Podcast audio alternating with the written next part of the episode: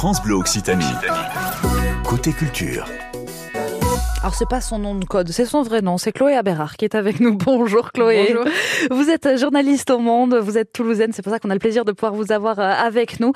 Et vous avez écrit un ouvrage qui s'appelle Les espionnes racontent. Alors un roman graphique, il y a Aurélie Paulet aussi qui se cache euh, derrière tout ça, qui est la dessinatrice. Et cette histoire, c'est c'est l'histoire d'espionnes que vous avez rencontrées, de vraies espionnes, c'est quand même fabuleux.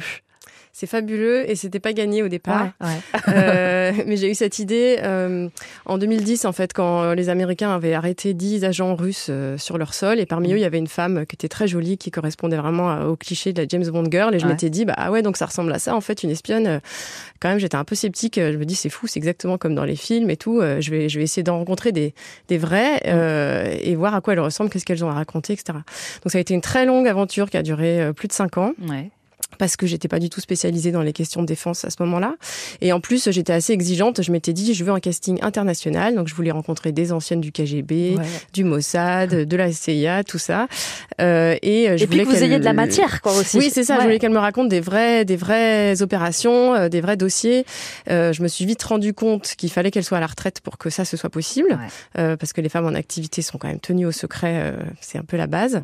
Euh, donc j'ai rencontré des anciennes espionnes de la guerre froide, Euh, de tout- bah, tous ces pays-là, et, euh, et c'était super. Chacune, celles qui faisaient du terrain, ont accepté de me raconter une opération, celles qui étaient plutôt analystes dans les bureaux, un dossier, Euh, et c'était assez fascinant. euh, Il y, y a quoi comme histoire, par exemple, que vous avez pu découvrir? Qu'est-ce qu'on qu'est-ce qu'on peut en dire pour Qu'est-ce qu'on va retrouver dans le livre?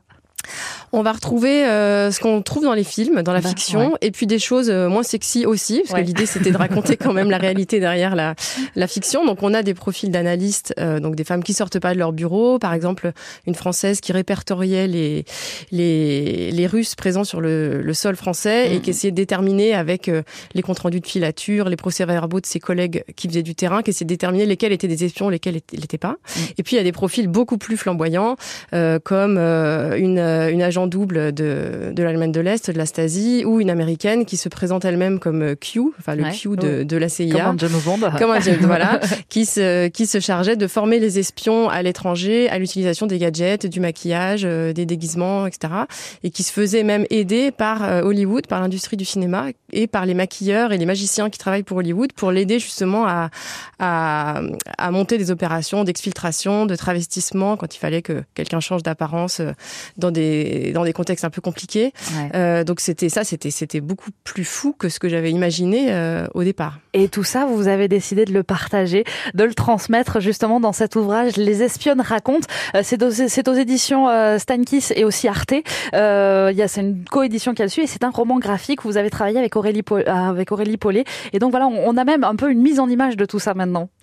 C'est ça. en fait, la question s'est posée. Au départ, j'ai écrit un, un livre classique, une enquête journalistique. Et puis la question s'est posée ensuite d'en faire un documentaire ou de les filmer.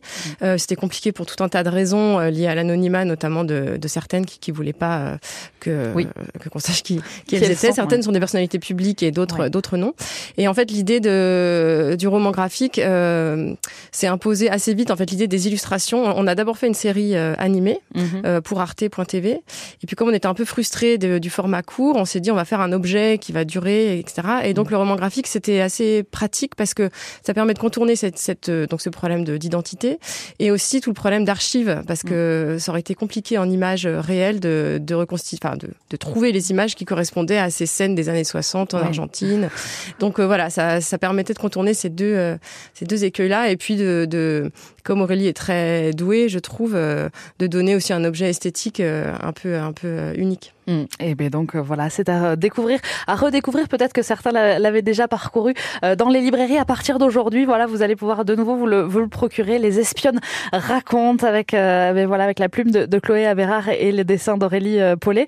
Merci Chloé d'avoir été avec nous ce matin. Et puis on espère aussi suivre d'autres de vos aventures prochainement. Bah, en tout moi cas. aussi, j'espère. On en reparlera. Voilà, on en suivra et on en reparlera évidemment avec grand plaisir. Moi, je vous emmène à Milan dans un instant. Enfin, je vous emmène au cinéma. On va voir le film Dernière nuit à Milan et c'est Diego de l'Utopia de Tournefeuille qui va nous en parler juste après. Benson Bone, Ghost Town. Oui, c'est son nouveau titre sur France Bleu Occitanie. Tous derrière le stade toulousain sur France Bleu Occitanie. Euh, ok, alors 25 centilitres de limonade, 20 centilitres de jus d'orange, un citron Non, jaune. mais vous faites quoi là, Julien Balidas? Bah, je prépare ma recette de sangria là pour Saint-Sébastien. Saint-Sébastien Non mais vous êtes sérieux, il n'y a pas autre chose à préparer avant quand même? Ah oui, c'est vrai que j'avais oublié la bouffe aussi d'ailleurs. Croquetas, jambon de pays, faut que je pense Non à mais vous êtes épuisant en fait, il n'y a pas que ça à préparer. On a un match, on va parler rugby quand même. Ah oui, mais faut que j'ai bien mangé avant quand même. Ça, ça passera après. Mais oui, bien sûr que c'est immanquable et qu'on va le vivre ensemble. Ce Toulouse Racing 92, demi-finale du top 14 ce vendredi dès 20h. Elle est élevée avec soin dans nos eaux pures du sud-ouest. De qui s'agit-il? La truite de nos piscicultures. Pleine de bons nutriments, pleine d'oméga 3, elle sera l'atout de vos plats d'été. Rôtie, grillée, en gravlax, marinée, en tartare ou encore fumée, elle est délicieuse et pleine de saveurs. À vous de la déguster selon vos envies. Venez la pêcher, venez l'observer dans nos piscicultures du sud-ouest. Pour nous retrouver et pour plus de renseignements, tapez spso.fr. Je répète, spso.fr. Le Musée des Beaux-Arts de Carcassonne propose jusqu'au 1er octobre l'exposition Violet-le-Duc, trésor d'exception. Pour la première fois depuis l'incendie, des pièces uniques de la cathédrale de Notre-Dame de Paris seront exposées.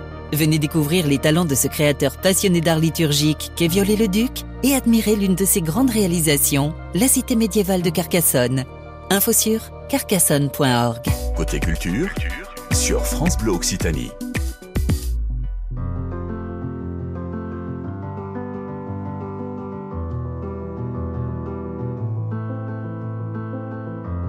You fill me up till you're empty. I took too much and you let me.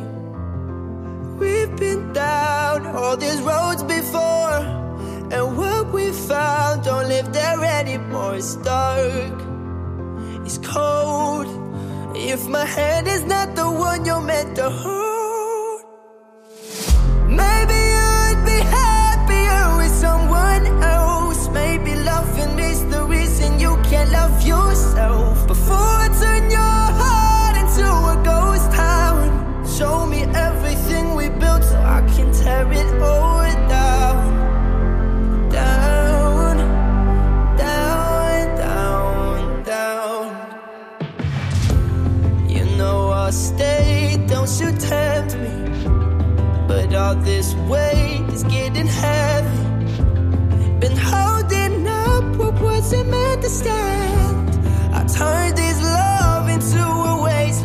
It's dark, it's cold.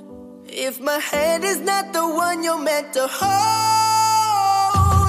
maybe you'd be happier with someone else. Maybe loving is the reason you can't love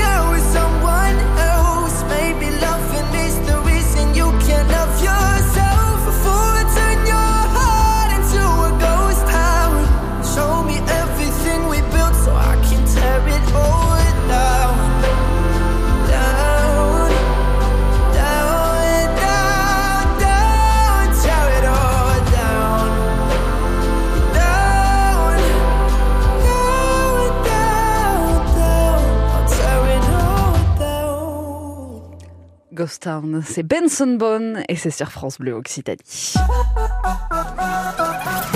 Allez, on va tous, euh, on va tous au cinéma à cette heure-ci et euh, on va retrouver euh, Diego de l'Utopia de Tournefeuille. Bonjour Diego. Bonjour. Alors bon, on va passer une dernière nuit à Milan. Ça va pas bien se passer. Apparemment, ouais. Apparemment. C'est quoi ce film Dernière nuit à Milan? Un bon polar. Bon polar pour l'été, effectivement, qui est sorti hier. Ouais. Donc avec euh, Pier Ferdinando Favino, qui est un des acteurs les plus connus du, du moment Mm. euh, en Italie. Mhm. Et en fait, on voit un Milan très contemporain, vraiment filmé aujourd'hui. Euh, c'est pas très habituel. Les derniers films remontent un peu les années 70 de cet genre de polar. Et donc, on est très curieux de voir qu'est-ce qui se passe dans cette histoire. Alors, qu'est-ce qui se passe justement? Euh, Il joue le, le, rôle de Franco Amore, un, un, homme qui est droit, un homme qui ne change pas ses habitudes, qui reste vraiment toujours, qui fait, bah, qui fait attention à tout ce qu'il fait. Et puis là, là, là, là, ça va partir en vrille, on peut dire. on peut dire oui, on, on nuit très très longue. Ouais. Fait, euh, apparemment, c'est la dernière nuit avant sa retraite. D'accord. Il se vante de n'avoir jamais tiré sous personne pendant 35 ans. Ouais, ouais. Mais cette soirée-là, ben, quelque chose se passe. Mmh. Et, et, alors, on peut pas, on peut pas tout dévoiler, Ouais. mais euh, mais vraiment, il y a, on, on, est à la croisée un peu entre le film d'espion, le film d'action, le film, le film d'enquête. Il y a vraiment plein de choses. Oui, exactement. Ouais. C'est un peu ça. Et en fait, euh, presque deux heures de film où on sent vraiment pas le temps passer. C'est très très rythmé. Mhm. Plein de choses ça se passe. Ça fait une nuit très très complexe. Oui, oui. Et puis, et puis donc, c'est vrai que le, le casting, euh, casting 5 étoiles quand même. Et on va passer un, un, très très bon moment. Euh, on va le découvrir en ce moment au cinéma, cette dernière nuit euh, à Milan. Euh, Qu'est-ce qu'on peut en dire de plus, malgré tout, pour continuer à nous mettre l'eau à la bouche c'est que dans le titre original, c'est Dernière nuit d'Amore, que Ouais. c'est le nom du personnage, mais aussi euh, donc amour, c'est Ouais. aussi la référence à cet attachement à sa profession, à sa femme, à sa vie. Donc cette dernière nuit où tout ça bascule. Mhm, Où tout bascule. Donc allez basculer avec Franco Amore et allez passer un bon moment. Donc au cinéma, et ben merci beaucoup Diego pour cette Avec découverte. Et nous, on va découvrir ce qui se passe dans l'actualité musicale cette semaine avec Émilie Mazoyer. Il y a des choses pour Aya Nakamura, il y a des choses pour Usher, pour Mylène Farmer aussi et Bonnie Tyler. On la retrouve juste après Fabienne Thiebaud, les uns contre les autres. Allez, on se rapproche tous les uns contre les autres.